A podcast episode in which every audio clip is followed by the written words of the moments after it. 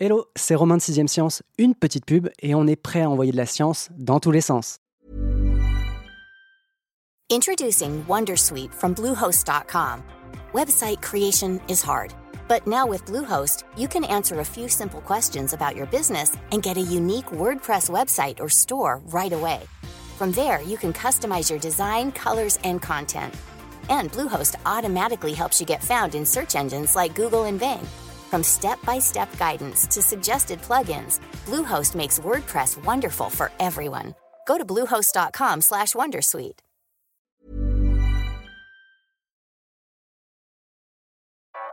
Vous écoutez 6ème Science.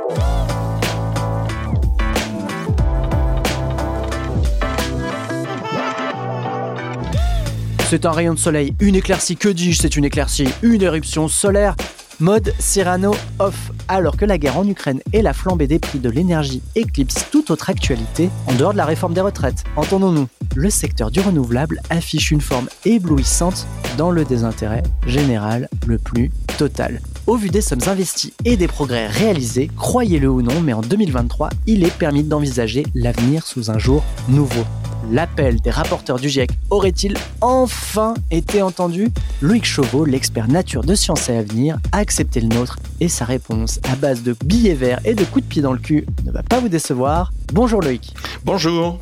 Que les oreilles les plus jeunes ou les plus chastes m'excusent, j'ai achevé cette conclusion sur un gros mot, mais il faut dire que tu ouvres ton dossier sur ce même gros mot puisque tu parles de la théorie du coup de pied aux fesses qui aurait été développée par certains économistes et qui pourrait expliquer l'empressement des politiques autour du globe à investir dans les énergies renouvelables depuis un événement et qui est un tragique événement, c'est celui de la guerre en Ukraine. Première question, est-ce que ce terme de coup de pied aux fesses, tu l'as vraiment entendu? Est-ce qu'il est vraiment utilisé? Ah ben c'est même presque un lieu commun dans le milieu des économistes et ça signifie simplement qu'il faut vraiment être le nez dans le mur, vraiment dans l'obstacle pour réagir. On a énormément de difficultés à anticiper. Pourtant, il y a les messages d'alerte, de prévention euh, sont nombreux, mais il faut vraiment que l'obstacle soit là pour qu'on agisse. Cette tragédie, elle aura eu un mérite, hein, c'est que bah, ce coup de pied dans le cul euh, a un effet. À quel point a-t-il fait bondir le renouvelable, euh, sachant que la guerre a commencé quand même là en début d'année dernière? Alors, il faut faire une distinction entre la situation en Europe et dans le reste du monde. Dans le reste du monde, en Inde, en Chine, euh, et puis euh, dans une moindre mesure en Afrique, les énergies renouvelables se développent et se développent très vite à un rythme très soutenu. C'est notamment le cas de la Chine, qui est le leader mondial, euh, non seulement en production, mais en installation sur leur territoire des énergies renouvelables. En Europe, il y a des objectifs, des objectifs qui étaient donnés dans des directives européennes, ces textes-là étaient plus ou moins facilement adoptés, mais le fait que tout d'un coup le robinet du gaz russe se ferme fait que on est obligé d'accélérer, alors qu'avant on, bah, on, se disait que demain peut attendre. Et là, effectivement, bah, c'est l'accélération. Alors l'Union européenne, la commission de Madame van der Leyen a mis sur pied son Repower, son programme Repower, ça s'appelle, qui est une accélération de tous les programmes d'installation d'énergie renouvelable, éolien, solaire principalement.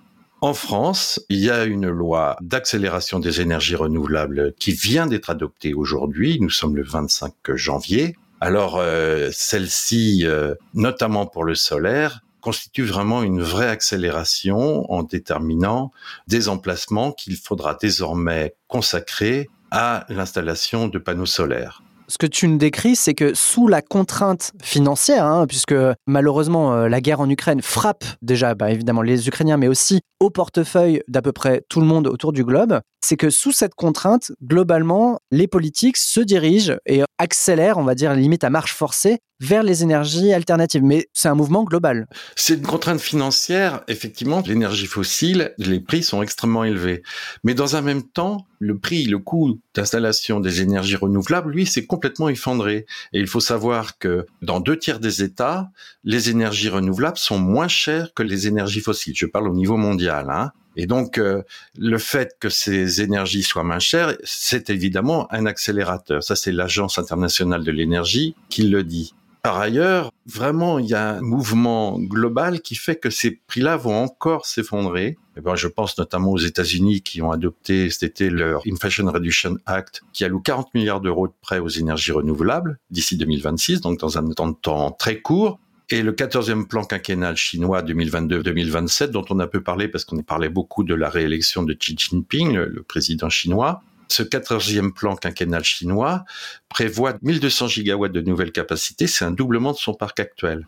Et malgré ce doublement du parc actuel, la part du production de l'éolien et du photovoltaïque dans ce pays va cependant regresser de 90 à 75% C'est-à-dire que l'effort mondial est tellement intense la part hégémonique de la Chine baisse alors que son effort continue au train où vont les choses, mais je veux pas paraître optimiste à l'excès, le monde pourrait atteindre le zéro émission net. Alors tu vas nous expliquer ce que c'est concrètement. En 2050, c'est un objectif qui est quand même phare hein, en quelque sorte, mais est-ce qu'il est permis d'y croire au vu des chiffres actuels? Cette euh, notion de zéro émission nette, elle a émergé principalement en 2022 lors de la COP 27 à Glasgow. Elle consiste à dire que en 2050, effectivement, les émissions de gaz à effet de serre seront réduites au maximum et que la partie qu'on ne pourra pas réduire sera compensée par les puits de carbone, c'est-à-dire l'absorption par les végétaux et par les océans. Et donc, euh, on arrive ainsi à zéro émission nette. Une grande partie des États, plus de 50-60% de tous les 195 États membres de la Convention climat, se sont donné cet objectif à 2050. Alors évidemment, c'est un objectif à 2050, c'est-à-dire que les élus qui sont euh, à la tête des gouvernements actuels ne verront pas si cet objectif qu'ils ont donné sera effectivement réalisé. Donc c'est un petit peu, on pourrait dire, ça les engage pas vraiment, quoi. Ça les, ils seront pas là pour vérifier. Ça n'empêche quand même que ça donne une direction une direction qui impose effectivement de poser des jalons déjà, c'est-à-dire de savoir la trajectoire que l'on va avoir en réduction des émissions de gaz à effet de serre et puis de donner pour chaque secteur, habitat, transport, énergie, industrie, de leur donner des objectifs de réduction. Et ça, c'est ce qui va être fait dans des plans nationaux qui vont commencer à être mis en œuvre à partir de cette année 2023 et qui seront revus tous les cinq ans. C'est-à-dire que les États devront tous les cinq ans revenir devant la Convention climat et dire voilà ce que j'ai fait, voilà mes résultats. Il faudrait que ces chiffres soient vérifiables. Donc l'ONU aura des vérificateurs qui iront voir en disant ben voilà sur les transports voilà vos progrès voilà les défauts de votre action publique de votre action politique et ainsi de suite tous les cinq ans. Donc on a déjà une méthode pour comprendre ce que font les États et dans quelle direction ils vont. Donc euh, il y a effectivement une marche en avant qui est impulsée un peu partout euh, autour de la planète et aussi des progrès technologiques qui sont assez notables. On va commencer notre inventaire pour des prêts plus verts avec l'éolien, puisque c'est un secteur qui brasse euh, beaucoup d'espoir. Je le disais, aujourd'hui sur l'éolien, on va, et tu vas nous expliquer tout ça, vers des éoliennes plus grandes, mais ceci et surtout avec un meilleur rendement. Exactement. C'est vraiment la course à la hauteur. Pour les éoliennes, c'est très simple. Plus la taille du rotor, c'est-à-dire le diamètre des pales, est important, et plus l'éolienne est puissante. Et le record mondial euh, appartient à un constructeur chinois. C'est une éolienne de 252 mètres qui obtient une puissance de 16 mégawatts. Bon, c'est un centième d'un réacteur nucléaire EPR, mais évidemment, il va y en avoir des centaines de ces éoliennes. En Europe également, on est sur la course à la puissance et bon, les constructeurs estiment que les 20 mégawatts pourraient être euh, tout à fait euh, raisonnablement atteints. Alors, pourquoi la course à la puissance? C'est que avec des éoliennes qui sont certes plus hautes mais plus puissantes, eh ben on va pouvoir, pour une puissance donnée, installer moins d'éoliennes. Hmm et avoir aussi une baisse des coûts qui sera beaucoup plus facile à obtenir. Et puis, à partir de là, l'éolien aussi va rentrer de plus en plus dans l'offshore. Alors, c'est déjà fait en Écosse, en Angleterre, en Allemagne, au Danemark, où on a pas mal de parcs offshore euh, qui sont en, activité. Nous, le premier euh, au large de Saint-Nazaire va ouvrir euh, cette année, mais on a, vous avez entendu Emmanuel Macron parler d'une cinquantaine de parcs à installer. Là, on est sur des puissances qui sont euh, très importantes, euh, de l'ordre d'une demi-centrale nucléaire, et donc avec des incidences sur l'environnement, sur les paysages qui sont beaucoup moindres. Et puis arrivent également donc les parcs d'éoliens flottants, c'est-à-dire que là, ces éoliennes en mer ne sont pas fixées au sol, mais elles sont tenues par des chaînes, par des ancrages, ce qui va permettre d'aller au-delà des 50 mètres de fond qui limitent les parcs éoliens attachés au sol. Là, on va aller encore plus loin en mer. Et en France, par exemple, euh, deux parcs flottants de 250 mégawatts au total vont être installés euh, là à partir de 2023 dans le golfe du Lion en Méditerranée. Et pour être vraiment bien précis sur toutes ces innovations, sur l'hydrolien, c'est-à-dire l'exploitation des courants, là c'est une première mondiale en France avec le premier parc hydrolien euh, qui va être installé au Rat Blanchard dans le Cotentin et qui doit démarrer sa production en 2025. Là on est sur des espèces de grandes hélices qui sont installées sur le plancher sous-marin dans les courants. Le courant du Rat Blanchard est l'un des plus puissants au monde et donc utiliser cette puissance des courants qui est prédictive pour produire de l'électricité. Voilà, donc il y a de nombreuses solutions qui sont en cours d'installation et qui ne posent pas de problème de rupture technologique. Ces technologies sont matures. On parle beaucoup de l'éolien puisque bah, il mhm. est pas mal mis en avant, mais en 2040, c'est le photovoltaïque qui pourrait représenter la plus grande puissance des énergies en France. Une performance qui passe sans doute par évidemment un agrandissement du parc, mais aussi et surtout encore, hein, comme sur l'éolien, une technologie plus efficace et plus facile à déployer. Alors c'est l'AIE qui prédit qu'en 2040, c'est dans le monde, la puissance installée du solaire sera la première de toutes les énergies. Évidemment, là aussi, on se dit, bah, euh, là, aujourd'hui, actuellement, 90% des panneaux solaires proviennent de Chine, mais ça, c'est en train de changer. Le programme européen dont j'ai parlé tout à l'heure, RePower, il est prévu justement de réinstaller en Europe euh, l'industrie du photovoltaïque, qui a été complètement détruit par le dumping euh, chinois dans les années 2000-2010. Ensuite, il y a des nouvelles technologies qui arrivent, euh, par exemple les cellules en hétérojonction. Alors on a du silicium monocristallien, des panneaux actuels et du silicium amorphe. Ça permet de mieux capter les photons. Et puis surtout, la face arrière des panneaux est également active. Et donc, on arrive à des rendements de 24% contre 19% actuellement. Ça peut paraître peu, mais c'est en matière de production énorme, en fait. Et puis, il y a la perovskite, qui est un matériau qui fait saliver euh, tous les chercheurs depuis des, décennies. Et donc, il y a le programme européen Pepperoni qui a annoncé, là, fin novembre 2022, la création d'un pilote industriel de cellules combinant le silicium cristallin traditionnel, celui de nos panneaux actuels, avec une couche de perovskite. Et donc là aussi, on va capter un, plus large spectre du rayonnement solaire. En fait, les chercheurs sont en train de penser qu'ils ont d'ailleurs un programme qui s'appelle le, le 30 x 30, c'est-à-dire d'arriver à 30% de rendement en 2030.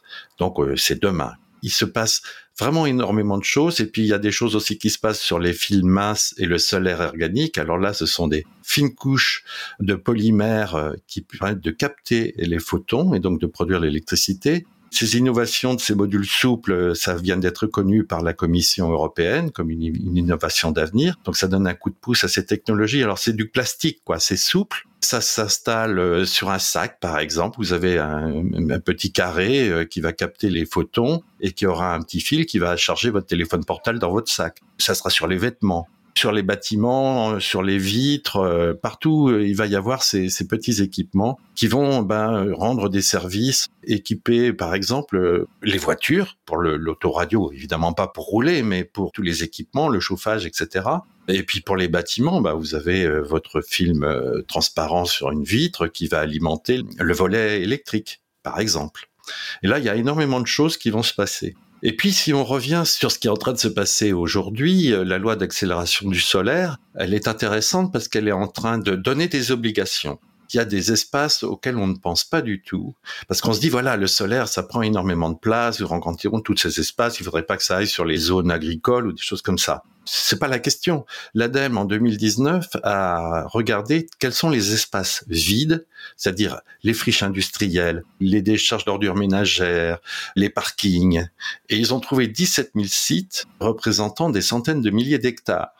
Et la loi d'accélération des énergies renouvelables qui vient d'être acceptée, là, qui vient d'être euh, votée, elle euh, regarde deux, notamment, entre autres, deux lieux qui vont être utilisés, c'est les bordures d'autoroutes et là, les rendements, alors vous voyez les milliers de kilomètres que ça représente à peu près, et tous ces grands talus qui aujourd'hui n'ont rien. Et là, on a euh, environ plus de 50 gigawatts de possibilités d'installation. De même sur les parkings, tous les parkings de plus de 2500 mètres carrés, donc tout ce que vous voyez en parking de supermarchés, d'entreprises, etc., ça sera obligatoire, devront être équipés d'ombrières photovoltaïques. D'ici à quand? 2030 2040 Là, c'est de l'obligation. Il va falloir que tous ces propriétaires de parking se mettent en conformité avec la loi, donc investissent. Certainement qu'il faudra des aides ou des choses comme ça parce qu'il y aura un retour sur rendement, c'est rentable, sauf que l'investissement de départ est important et le retour sur investissement est à 10 ou 15 ans.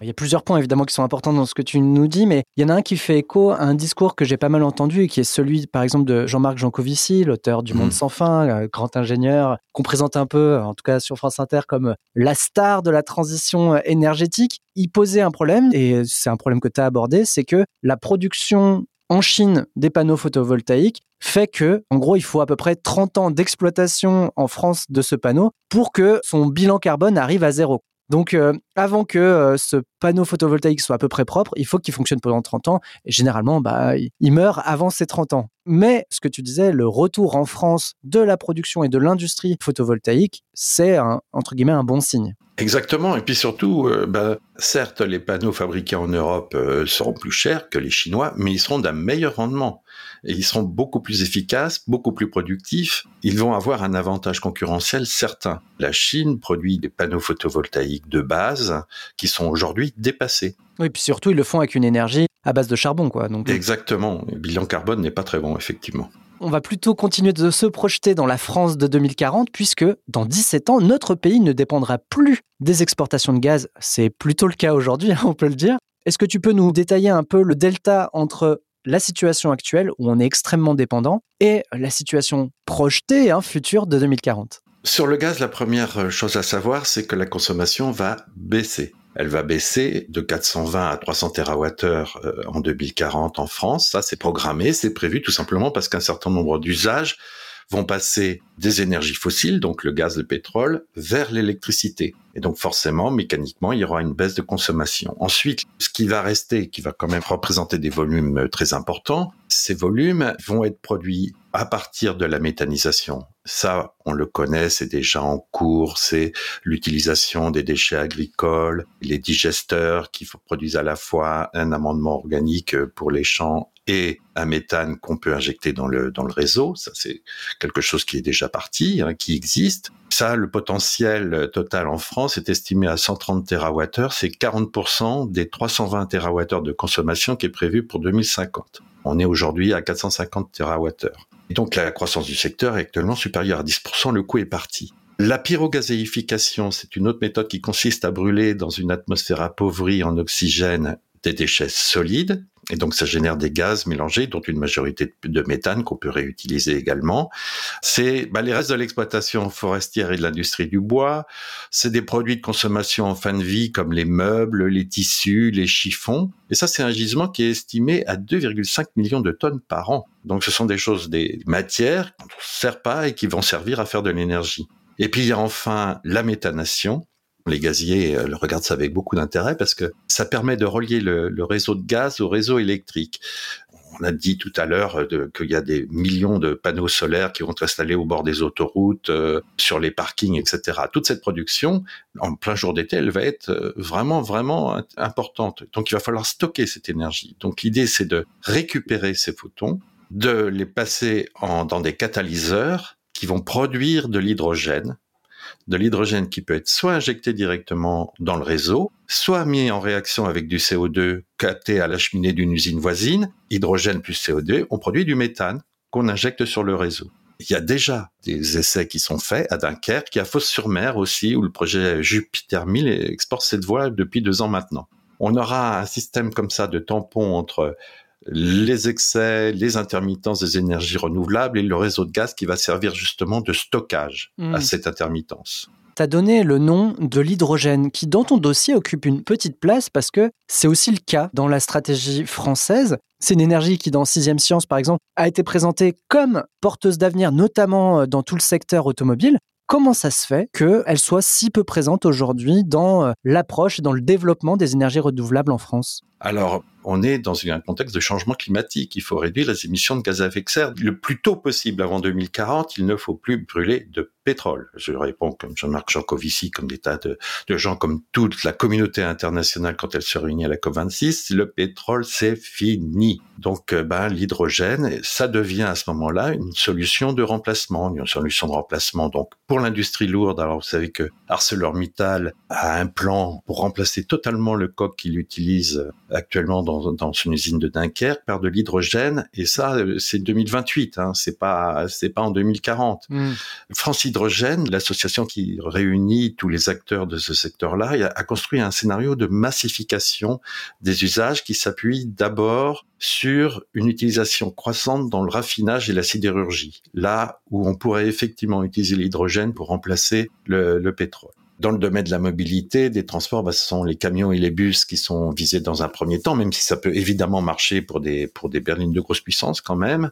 Puis aussi, euh, il y a des essais nombreux sur le rail. Alors donc, on voit arriver des tests de locomotives à hydrogène. Là, on commence à être dans le concret un petit peu. Il y a 225 stations de recharge hydrogène qui vont être opérationnelles d'ici 2025 sur les autoroutes. Euh, il y a un programme européen qui fait que un camion qui part de Copenhague et qui va à, Barcelone ou à Madrid euh, va traverser l'Europe. Il y aura toujours de quoi, toujours des, des endroits où se faire son plein en hydrogène. En total, rien que pour la France, hein, France Hydrogène estime que la France pourrait produire un peu plus d'un million de tonnes d'hydrogène vert en 2030 et ça sera destiné aux trois quarts à l'industrie dans un premier temps.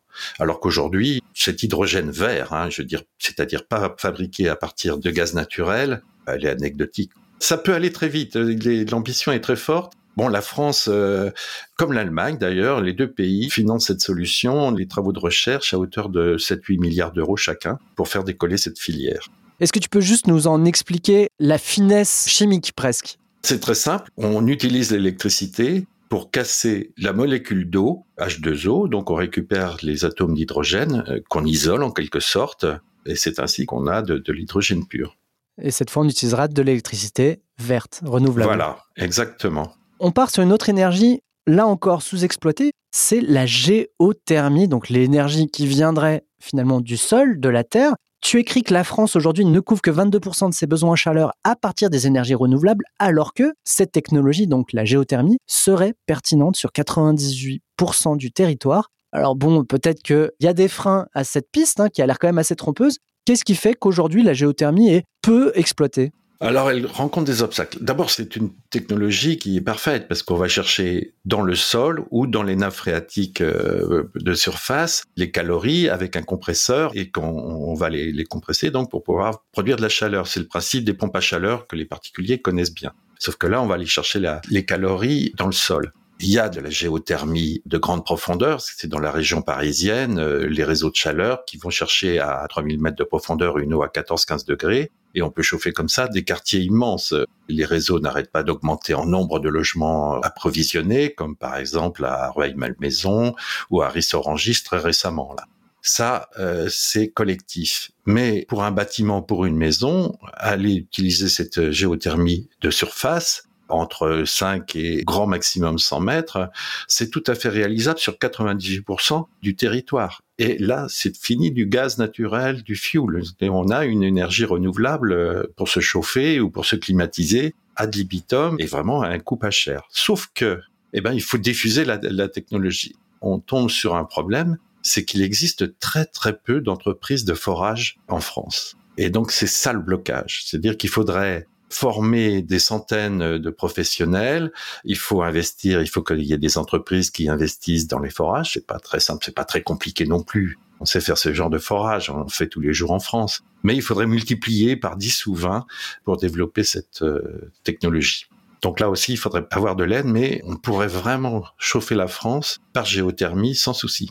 On termine l'émission avec un sujet qui est très rarement abordé, c'est celui du stockage. Tu l'as évoqué déjà un tout petit peu, mais c'est vrai que quand on repose sur les énergies renouvelables, il y a une critique qui est régulièrement faite, c'est qu'on est tributaire des éléments, du climat. Comment est-ce qu'on peut s'assurer aujourd'hui et demain que le réseau soit assez flexible pour ne pas surdélivrer inutilement bah, quand le soleil et le vent sont au beau fixe et qu'en hiver, on se retrouve qu'avec de l'eau tiède et des appartements à 14 degrés parce que bah, le soleil n'est plus là et il n'y a pas un pet de vent? C'est étonnant qu'on continue toujours à entendre que le soleil ne brille pas la nuit et qu'il fait pas toujours du vent. Parce que ça, c'est un problème qui, est vraiment en cours de résolution. Alors j'ai parlé de la méthanation, c'est déjà une solution. Hein. Mais il y a des milliers d'agents, je pense à RTE par exemple. RTE est un distributeur d'électricité, ils n'ont pas le droit de stocker. Mais ils ont des programmes où, par exemple, ben voilà, j'ai un excès de vent euh, sur l'Aquitaine, par exemple, j'ai une production importante, je vais stocker en Aquitaine cette électricité, Mais comme j'ai pas le droit de stocker, j'ai euh, par exemple dans l'est de la France, eh ben la dépression qui est en train de passer, elle n'y est pas encore arrivée, j'ai un déficit, eh bien je vais déstocker dans l'est de la France. Vous voyez, il y aura toujours un jeu d'équilibre comme ça. Les producteurs qui ont des parcs dans l'ensemble de l'Europe savent pertinemment très bien en temps réel à la minute près où ils produisent et quand ils produisent. Donc ils savent très bien que par exemple en Bretagne en ce moment je produis pas, mais que je suis en train de produire beaucoup dans le sud de l'Allemagne. Ils ont une image de, la production en temps réel